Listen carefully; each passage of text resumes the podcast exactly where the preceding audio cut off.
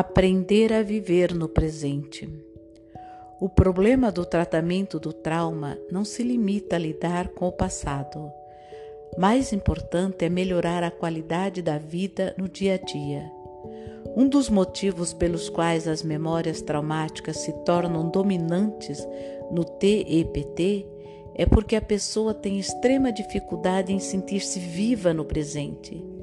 Se ela não consegue estar aqui de maneira plena, busca lugares onde de fato se sentiu viva, mesmo que esses lugares sejam dominados por horror e sofrimento.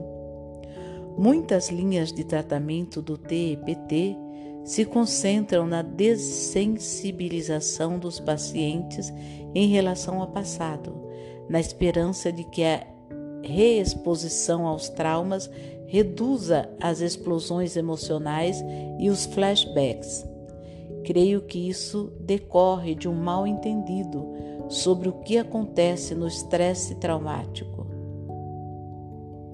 Devemos, antes de tudo, ajudar os pacientes a viver no presente com plenitude e segurança.